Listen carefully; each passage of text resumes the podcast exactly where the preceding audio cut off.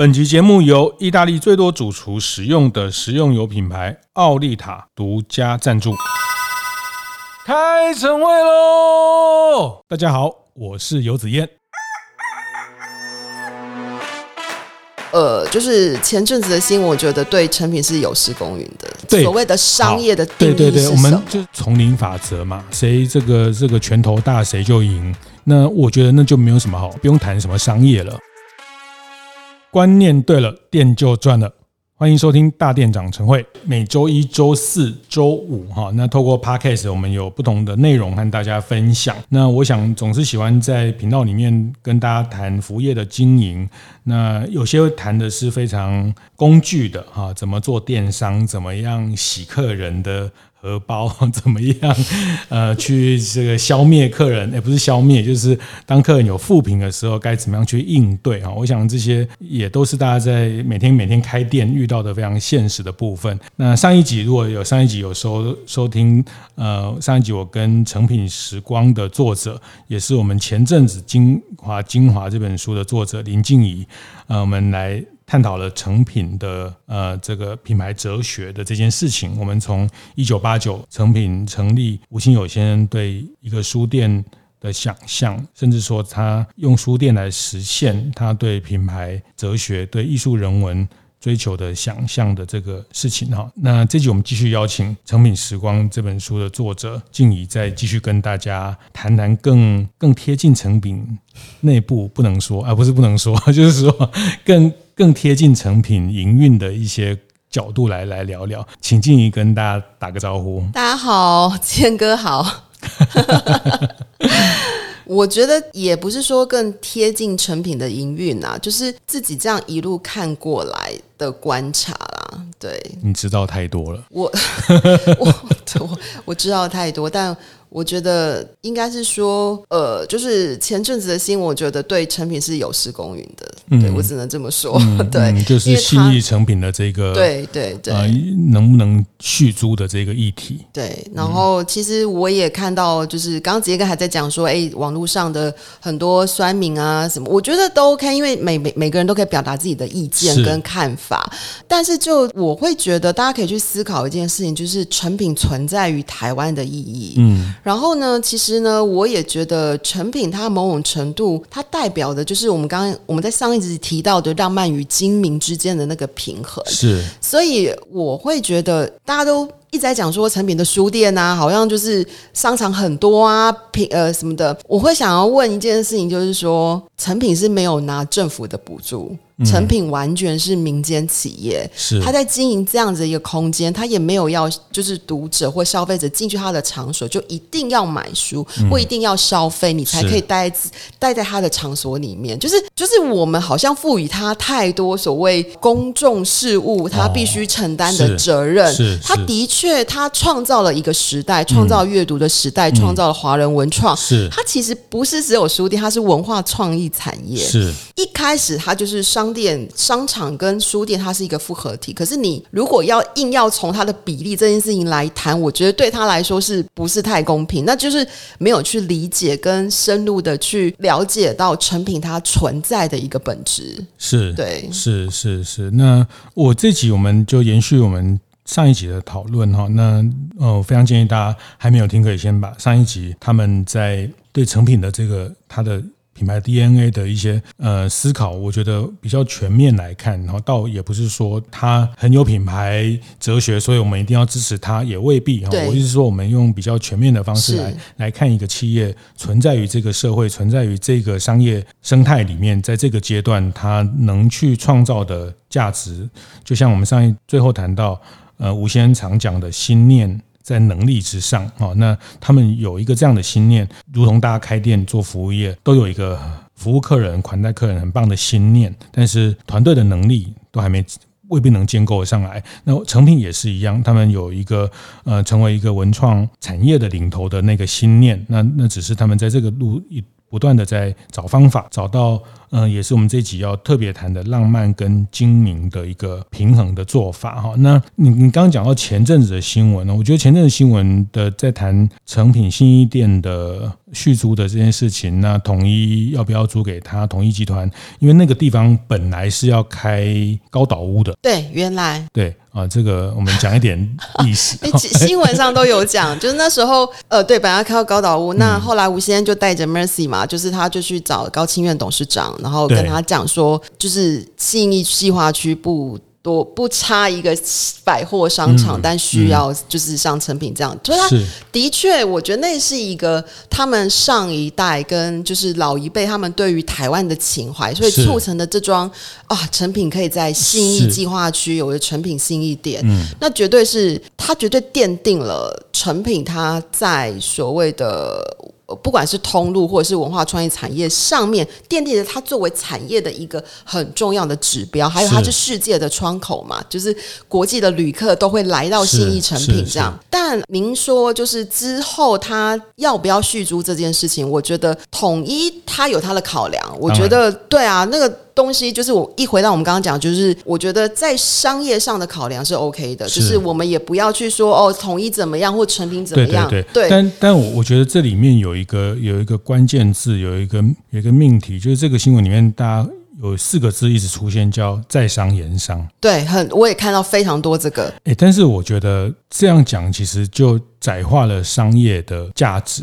这是我下面要问的，什么？对，对所谓的商业的？对对对，我们就是说这个新闻就是讨论到后来就是变成说 在商言商嘛，反正就在商言商嘛。那我租给我租给你就是一瓶两千块，可是照现在新一区的行情可能是四千块，那我干嘛还要在？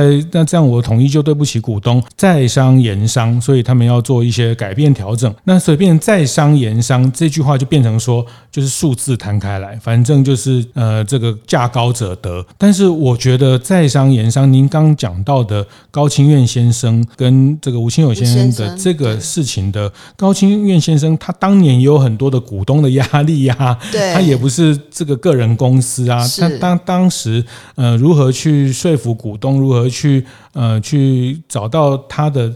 我觉得那个高先生来说，他也是在在商言商哦。那只是我觉得现在我们似乎把这四个字窄化了，就只变看到有形的价值，没有看到一个企业或是一个集团，你对于这个块土你可以贡献什么？是是是，因为我特别要呼应这一段，是说在商言商，商业的意义，商业的意义。不完全是数字，商业的意义有商，对，有有商业的 benefit 跟 profit 对商业的人文的部分，它都是商的一部分。是是是。啊，那我觉得现在的讨论都是大家，呃，我觉得呃，在商言商这四个字有点被被污名化，就是对。所以你会看到很多就是网络上那些，比如说那些他们就会说，那就是商业上的考量啊，嗯、就是。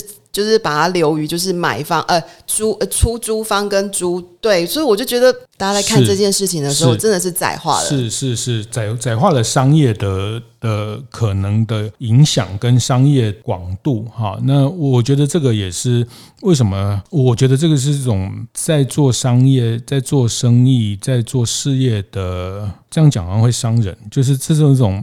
一种讲英文哈，是这种 test。哦，讲英文没有比较不伤人。好，这个 是给你接啊，没有？这样接下去会人是你杀的，对，不能哦。对，但我我我说就是说，呃，我觉得做生意啊，做做商业啦，做经营者啦，那这个就是我们的制作人在狂笑。对对，我觉得这是。品味啦，哦，test。那为什么有人会说啊，他是一个大生意人？但是有些人我们会说他是一个企业家，有些人我们会说他是一个政客，有些人我们会说他是一个政治家。对，啊，那这个我觉得大家里面会有不同的看法。那我觉得这也是作为一个经营者，他自己怎么看待自己的呃格局。我们这样讲很酸民，那怎么办？就是说，好像因为我们也 也也也不是什么大财主，我们也不是什么大企业家，我们就在指指点点人家说啊，你这样做。但我要讲的是说。嗯，可能呃，包括呃，我我相信静怡大概知道我在讲什么，对或者是说，因为我们 我们可能过去比较长的时间在财经媒体，那我们也接触了非常多的的企业，那很多人很会赚钱，赚很多钱，嗯的影响。也不见得像他赚的钱那么多。他对对人的影响，有的人钱他没有赚很多啊。那我觉得，尤其像很多服务业，他没有赚很多钱，但是他员工因为参与了这个事业，他的客人因为接受他的服务，他得到的满足的这种呃价值，其实带给大家影响力，不见得输给赚几百亿、几千亿的人。哈，所以，嗯、呃，我觉得有时候商业这件事情。如果如果没有去看待这个面向，那最后最后商业就丛林法则嘛，谁这个这个拳头大谁就赢。那我觉得那就没有什么好，不用谈什么商业了。但我觉得那个不是未来世界需要的商业。的，我们就是我觉得未来世界是更需要商道的，哦，尤其在后疫情，疫情后大家会知道人类是一体的，所以共好这件事情是特别特别的重要。我相信未来的消费者或是未来的人类们呵呵 也会更重重视这件事啊。你的论证的依据，我的论证依据是我的形象。讲一下，但不在这集的讨论。讲一下。哎呦，真的要这样吗？好啦，就是因为因为接下来的冥王星，就是我们讲的世代行星会从摩羯座，就是我们讲的实体经济跟图像的。那过去二十年红的是房地产嘛，就是实体的。那呢，接下来会从摩羯会转到水瓶座。那水瓶的能量是什么样能量？水瓶座的能量本来就是一个大爱的能量，它是一个虚拟的能量，它可以大家共好的能量，它是要这样的。所以大家可以想象接下来二十年，所以你会发现说，而且水瓶它是一个非常环保跟 ESG 的能量，它是一个，它是等于是十二星座里面的倒数第二个嘛。所以，因为双鱼的能量是一个奉献跟无私，可是在这个前面的水瓶能量，它代表甚至是创新、创意，还有包含我怎么跟群众、跟群体融为一体，共好这件事情，跟所谓的我怎么跟大家求取一个我们一起成长，或是我们一起去面对接下来的竞争，就已经不是在零和游戏，哦，是正和了，正和游戏了。是是。所以，如果你还是用旧时代的思维，就是我拳头大，哦，我就赢。就怎么样？事实上，你可能错失了一个非常好的转型和转化的机会。所以，这个大家开店。做事业经营都有关系，有关系，非常有关系。也就是说，我们不是说进入了下一个新的世纪或新的二十年的时代，不是你做的东西你就没有办法持续下去，是你要怎么去转换成未来新时代需要的能量跟形式。这个在星座星象里面，星象上，其实就算我不讲星象，大家也知道，就是现在在经历这两三年的疫情，你原来做传统生意的方式就是要听你讲星象。你 你 这样有点离题了，好不好？下次以后再讲这一期。其实静怡他是个 气管书耽误的。占星师，对，我另外一个身份是占星师，所以其实我透过星盘做了非常多的咨询，但那咨询比较是 focus 在认识自己了，包含在占星里面也想也讲商业占星，也讲商业领袖，所以我们会透过企业家的星盘跟企业的星盘去去理解，还有包含现在的宇宙天气，就现在的星象，他们下一个阶段可以往那个哪个方向去，可以怎么借力使力。其实讲白了就是。所谓的就是我们，你你看到一些财经的什么趋势报告，只是我们是宇宙的人类的集体潜意识嘛，所以你可以预测到接下来的商机呀，你可以更更贴切。当你先看到下面一个人类集体也是要往哪里去的时候，你就更容易去转化跟转变了。嗯，它有它的一个，它你就看到目标嘛，它有一个规律，其实它有一个规律的，它的规律。而且我们本来就是宇宙的一部分嘛，就是小宇宙跟大宇宙嘛，对啊。再讲就离题了，请回来。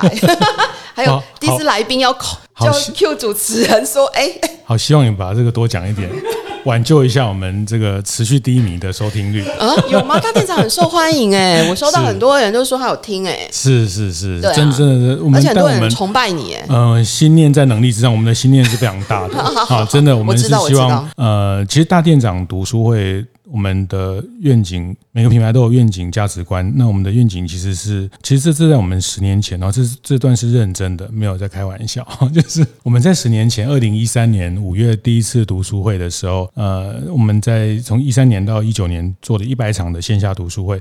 那第一场读书会也是施正荣施先生也来哈。那那在第一场读书会，其实我们那时候就给自己的一个愿景叫建设家乡。美好生活，很棒啊！我觉得服务业就是一个根的企业，就是一个在在土地的企业哈。那呃，制造业呃，我们很会做成衣，很会做鞋子，但是呃，要流离失所，要到大陆去，到越南去，到柬埔寨啊，到到在在柬埔寨再不行，还要再到非洲去。那我觉得呃，这个好好辛苦哦。我觉得这个行业里面呃，大家要离乡背井，要去更远。更远、更远的地方去去创造我们的价值。那服务业是一个呃，在自己的土地上创造价值的一个非常非常重要的产业。那只有服务业好，家乡的生活才会好嘛。对，只有服务业好，台湾的生活内容才会精彩嘛。好，所以呃，那时候我们都很清楚的是在看待大店长读书会作为一开店的经营者的一个知识的平台。我们的愿景是建设家乡的美好生活，就是希望大家的店都能经营得很强大、很精彩。那这个当台湾有很多的店都经营得非常的有特色、非常的有魅力，而且品牌的哲学也好，品牌的。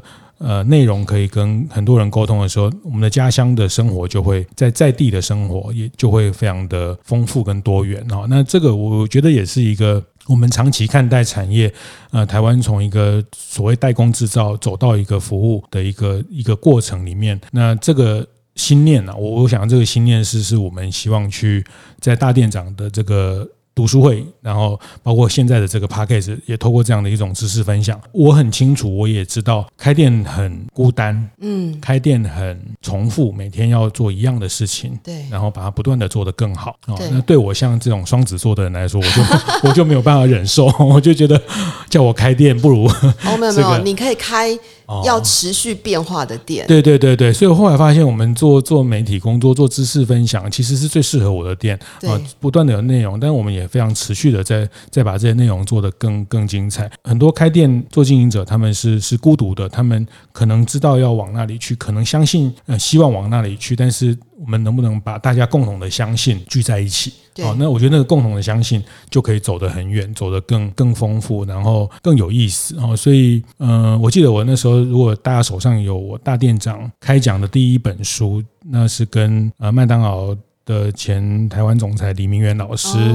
王品的戴胜益啊，创办人，还有信义房屋的周俊吉周先，我们共同的一个大店长一的书。那那时候有人呃，有很多朋友买书之后会叫我签书哈，那是我人生第一次签书哈。那如果大家手上有我那时候签的书，我会我有写了四个字给那时候我第一本书，我写大家都会祝大家生生意兴隆。对，那我写的是生命兴隆。哦，好棒哦！对，生意兴隆，但是人倒了，累倒了，那有什么意义呢？对，生命兴隆，我们只有生命兴隆，我们生意一定会也也一定会兴隆的嘛。是，嗯，没错。而且我觉得超有灵魂的 题字，我觉得很棒哎。而且你你你提那个生生命兴隆这件事情，就是你祝福他是生命是永远丰盛的，是，就是当他在开这个店或展这个店这个事业下去，我觉得很棒。是是是，因为我们。在跑财经新闻看过太多的故事，台商为了工厂啊怎么样啊，然后然后他二十年都在海外奔波啊，然后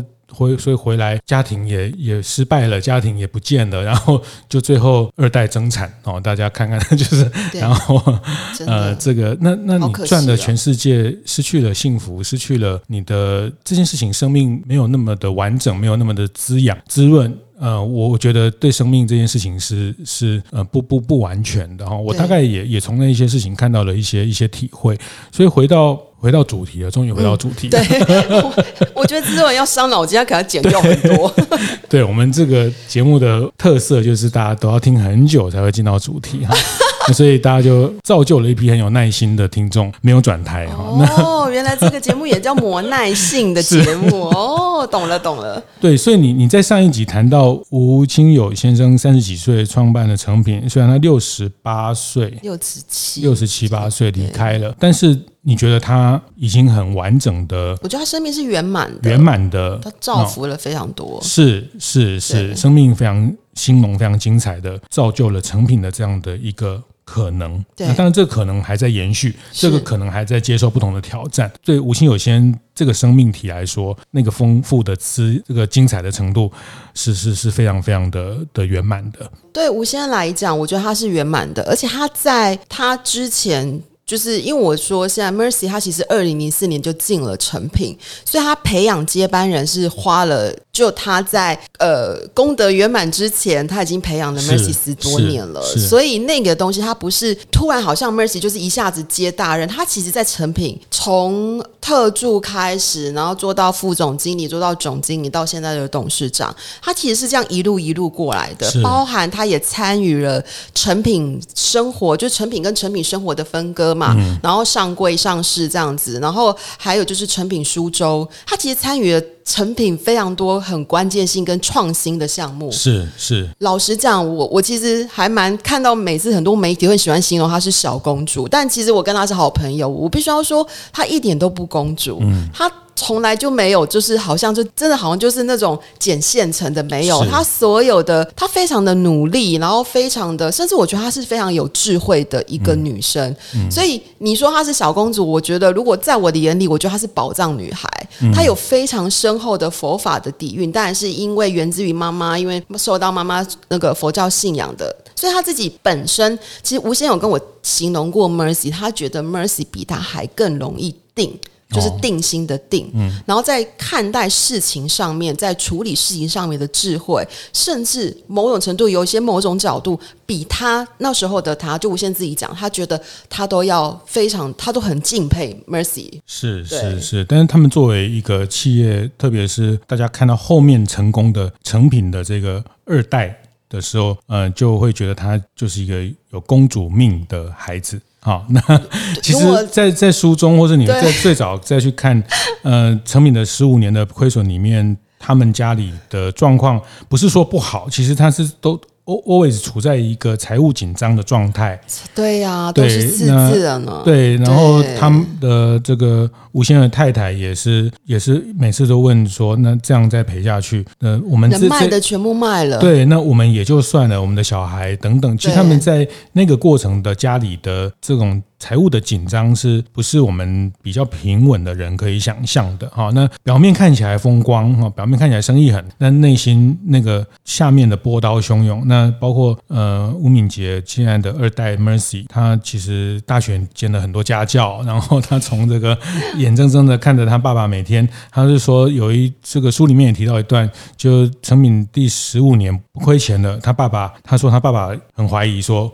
他把他叫进去，你来看一下。对，说为什么今年不亏钱呢？对 对。然后 Mercy 很纳闷说：“哎，不是企业应该亏钱才是对的吗？”对对，他已经赔赔习惯了，今年赚钱反而不习惯。对。那他是从那个过程走出来。那但总之就是，呃，我我觉得这个也是我常也接触了很多企业的。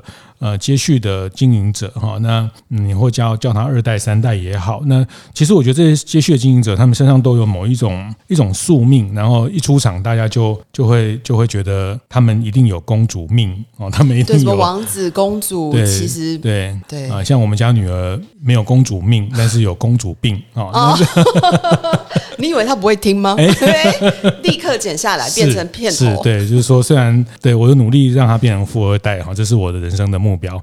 好，就是 对，就是说，其实他一路一路看着他父亲创办人吴先生在浪漫跟精明里面在找平衡啊。那你你怎么看待他在在这几年呢、我觉得。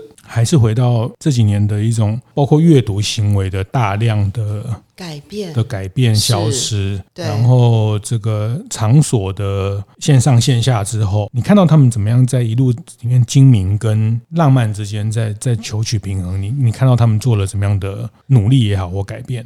我我其实 Mercy 呃，他早就在二零一九年开始，他就会很清楚的知道成品。呃，二零一九、二零二零吧，大概那个、那个、那个时时间我有点不太记得，但差不多在那个时候，他就已经很清楚的知道成品要做全通路的平台，甚至更早。OK，当然我必须要说。他在转型的过程当中，成品以前是完全是实体经济，所以他现在开始有成品线上，他需要需要有好多的，包含他的数位转型，包含他的人要换脑袋，团队要换脑袋这件事情。呃，在这几年，他最重要的目标就是让成品怎么是成为一个 OMO 的顺利，就是我们讲的虚实的整合，然后再发挥成品有差不多现在有将近三百万的会员，我开始回到以会员为中心。然后我怎么去经营这个线上跟线下在数位甚至在实体经济做之间的那个串联跟串接，所以这也是我觉得这不是。只有成品要面对，我觉得是所有经营服务业，不管你是餐饮业，或是你是经营饭店，或是经营通路等等，你都要面对这样的课题。是是是，其实特别是在呃所谓的书店以以卖书为业务主要的一个开始的一些呃，大家会看到呃，其实金石堂也好，对，何家人书店也好，呃，其实都都非常困难的，在在这个时代里面，越来越去。缩小他们的经营的场域跟规模，成品某种程度相对，呃，这个要怎么比较？就是说，它相相对它，我觉得他们还是维持了一定的。前进的能量，对，嗯，只是那个能量或或许没有十年、二十年前那么的出色，或是那么的跟别人比起来那么的鲜明，但是它还是在往前，它还是在前进当中。而且大家不要忘了，诚品也是累积了三十年，它才有办法在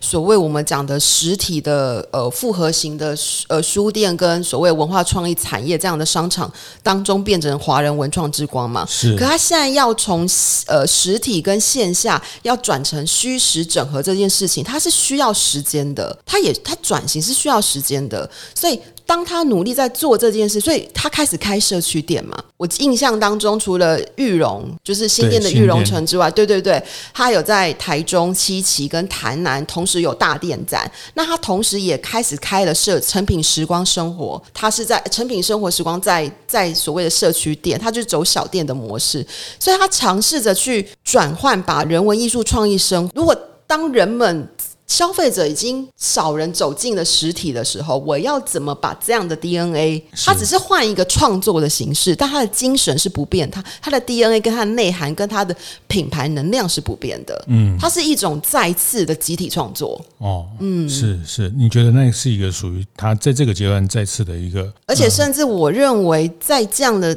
状态之下，我会觉得成品还是有很大的品牌的能量，包含他接下来要去马来西亚了。其实带有从我们说说二零二四，它其实到二零二五，它其实是一个所谓人类就是文明跟商机的一个转捩点嘛。你要怎么从一个旧时代转换到一个新的时代？那它正在。这样的过程当中，嗯，对，嗯嗯，呃，所以我也不应该这样问问说你看好他吗？哈，我觉得这样问也太太浅薄，或是太太简化。我意思是说，所以你你看好，你觉得他们能在持续前进的很重要的能量，在你的眼中看到的是，他们还是对于这样的场所、这样的呃价值的这种。创作的欲望跟创作的想象还是存在的，存在的。而且我觉得他就算到了线上，不管是线上或线下，或是到哪一个，因为他是毕竟是从呃，他很扣紧他的品牌精神。就我们讲的人文艺术创意生活这件事，你看哦，成品它其实不是只有，它其实在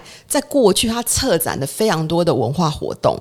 它不是只有，不是只有，就是我们想象中，它其实有很多的艺文活动。当这样能量它去攒到社区，每一个社区里面，或是攒到其他的国家或其他的城市里面，它也是一种。OMO 的概念啊，嗯，它一样可以去发挥那个效益，是，对，就是我们讲到的所谓的虚拟跟实体这件事情，你要怎么去更让你，我们讲说未来是粉丝经济嘛，我已经不再是消费者经济了嘛，那你要怎么去满足所谓身心灵的需求？成品它的确是这样的存在，我我会觉得它怎么样都有它独它的独特性，只要一直保持得住，嗯，它绝对会有它未来的未来的就是再一次的，我觉得那叫什么样嘛，格局。吧，或是蜕变，对对，嗯，所以就是不不只是大家表面上看到的一种所谓商场的形式的扩大。我老实说，商场形式的扩大，我都会认为那是旧时代旧商业模式了。是，如我我相信换成不只是成品，是任何的经营者，我就说你在经营实体的实体通路的时候，你如果还是用旧模式去做思考，那你接下来你就会面临到那个。我觉得你会经营的非常辛苦。嗯，对，嗯嗯，其实还是在一个他回到扣紧他的品牌的核心的这件事情。那他走远了，他在呃，其实接下来的这样的互联网的情境，在线上线下，它确实在各个国家不同的，它会变成更多的接到了那个地方的社群之后，它可能它一定会在反馈，把更多的文化的能量做双向导到它的原来的这个体系里面。是的，而且我刚刚讲说再次的集体创作的原因是，你要想着成品过去，它带着台湾的能量、香港的能量、大陆的能量。日本的能量，它这样的能量串联起来，你要想想看，那个创作的能量，如果把它让它真的成功，OMO 的整个成品线上，我们姑且让称它为成品线上好了，这样子的一个生态圈，把它串联起来之后，它那个独特性，跟它所谓它的高度，跟所谓那种。就是我们一起大家共同创作的那个可能性、跟延展性、跟多元性，嗯、那个是多么无限的，就是你可以有无限的想象。所以它的商业模式，包含它的所谓的，不管你要怎么去解构、再结构、再猜，它其实的。组合可以非常非常的呃，充满着机会，跟充满着就是你可以有很多的，要怎么说呢？很多的应该讲，我觉得也不是叫模式，很多的尝试跟探索。未来的世界是这样子出来的，哦、创新就是这样出来的、啊，是，不是说叫你丢掉你原来旧的东西？嗯，对，嗯嗯嗯。不过我最后也是听听，就是从你的观点，或者是说，当然这段时间成品。比较批评的相对是高的，对，必须坦白看。对，在这几十年的发展的品牌的阶段，在这个阶段，相对被批评的声量是高的，被苛责的声量是高的。那当然，恨铁不成钢也好，或是不同的角度也好，你你觉得？我觉得这里面，当然，我觉得成品也有必须要去努力的部分啦，是比较。那如果从这个角度，你会觉得，当然我们还是讲，我们不是针对，我们就是从当做一个企业个案来看，你你觉得成成敏这段时间，或者说他前一段时间，他可能少做了一些什么事情，所以他现在好像没有得到那么广大的他的粉丝的共鸣的强度没有那么多。呃，你你觉得他哪些事情可以来做得更更好一些？我先讲，这是就我个人的。想法跟看法跟就是那个是不能代表成品，我会觉得，呃，你说他少做了什么事情吗？我我应该是说，因为成品本来就是比较低调的企业，所以他也不会去大声嚷嚷说，要不是人家在股东会问他，他也不会去大。也不会去讲出这件事情来。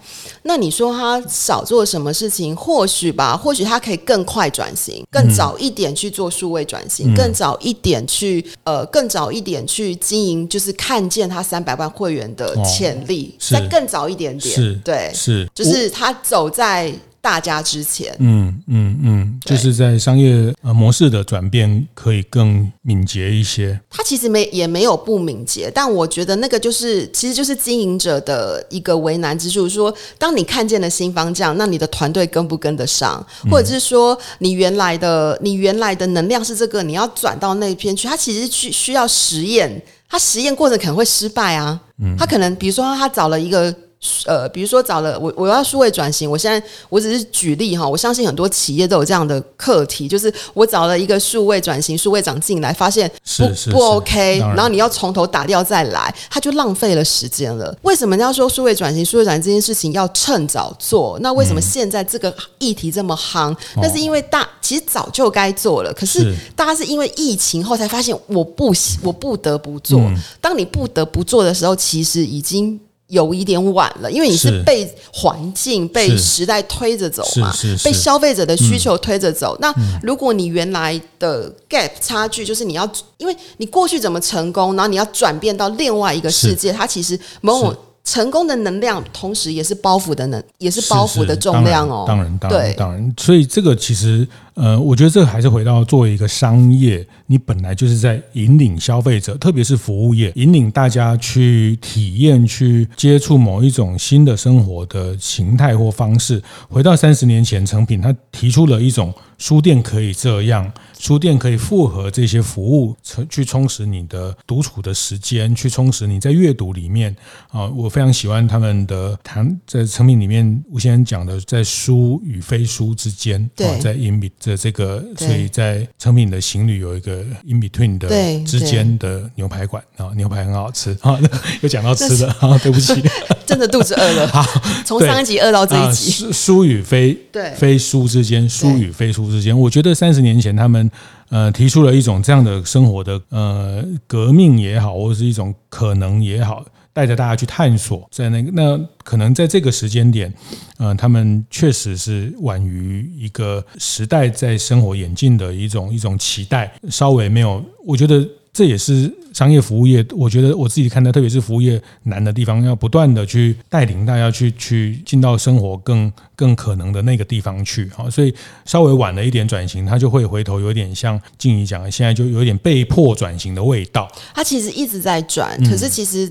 我我必须要说，就是成品的成品的团队跟成品为什么这么珍贵？是成品人跟成品团队，他们其实有很多的是文化人，Okay. 是文青，所以他们的他们的呃过去的模式，真的就是实体、嗯、实体的模式。嗯嗯、所以当 Mercy 或是当经营管理者，他想要转这件事情，他他也要花时间扎根，要花时间把种子种到每个，把数位、嗯、或者是说把虚拟的这种，因为你不是只有你老板自己懂就好了，他还。花时间去酝酿，花时间去栽培。那我刚刚讲说，成功的能量可能就是你转型包袱的重量喽。是对，所以他一定要会花。就是如果你只是一个呃五年、十年的企业，跟一个三十年、四十年的企业要转型，他需要的时间段，跟他需要摸索，甚至他。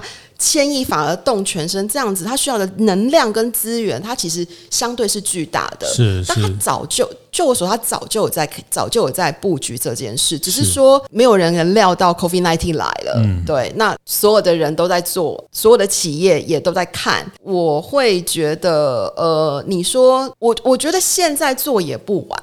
因为它毕竟它的底蕴是在的，然后它的品牌的高度，包括它的能量是在的，对。但我我觉得反而从另外一个角度来看，就回到刚刚子燕哥讲的，就是你回到你的品牌哲学，然后我们再看你怎么再次集体创作。是。我觉得反而更能去无存菁，非常更能更纯粹的去理解，或者去淬炼出可能全新的成品会是什么？是是是，这个就是这个企业经营，大船怕转弯嘛，哈，小小船怕风浪嘛，哈。对啊，然后对，那那大大船要转向，它其实有有很大的这个原来的惯性要去改变。对，其实我觉得，我觉得静怡的分析非常的。公平啊！坦白讲，本来我们自己，我们这两集也没有要代表成品，我们我们没有，我们代表作为一个关心对呃这样的一个企业，作为一个服务业品牌，呃，如同我上一集一开始讲的，成品从一九八九，其实它作为它带领台湾的服务业原生的品牌的这样的一个代表性，我觉得您刚这个讲，其实让我想到呃星巴克的转变啊，其实呃三十年对一个企业来说也没有太长。啊，其实像样的品牌，一个占据大家内心的这个。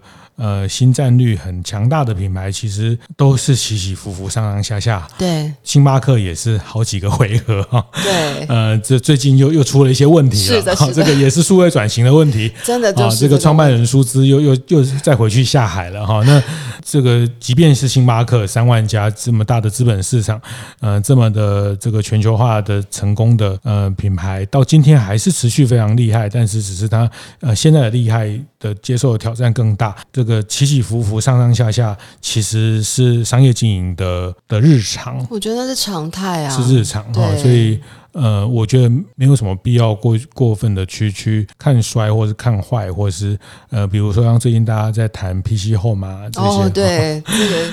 对，那当然，我觉得这个就是太武断，大家太武断，太片面。那如果把一个品牌的周期，把一个商业的周期 （life cycle） 把它拉长来看，哦，那哪一个品牌不是这样上下起伏？对，没有错。而且，其实在这边，我突然想到吴先生的一个很重要的生命哲学，就是归零的智慧。是大家如果我我觉得很，我相信很多现在的听众，就是大店长的听众们，你们不管你的店是小，你的企业是大或是。或是或是老或是新，你你当你在你可能现在你正在转型的路上，可是当你从旧的模式要转到新模式，那你不妨把自己都归零吧。Okay, 归零呢，就、嗯、就是有点像，就你归零吧，你归零你就不会，你就不会那么的，好像感觉自己好像那么的，好像呃，好像不知道怎么办。嗯、这个就是呃，所谓空空杯哲学吧，哈，就把杯子的水倒空。对，对每个人也是在每个阶段，但你不要忘记自己的那个 philosophy 哦。是，当然，当然，当然，这个就那个原点。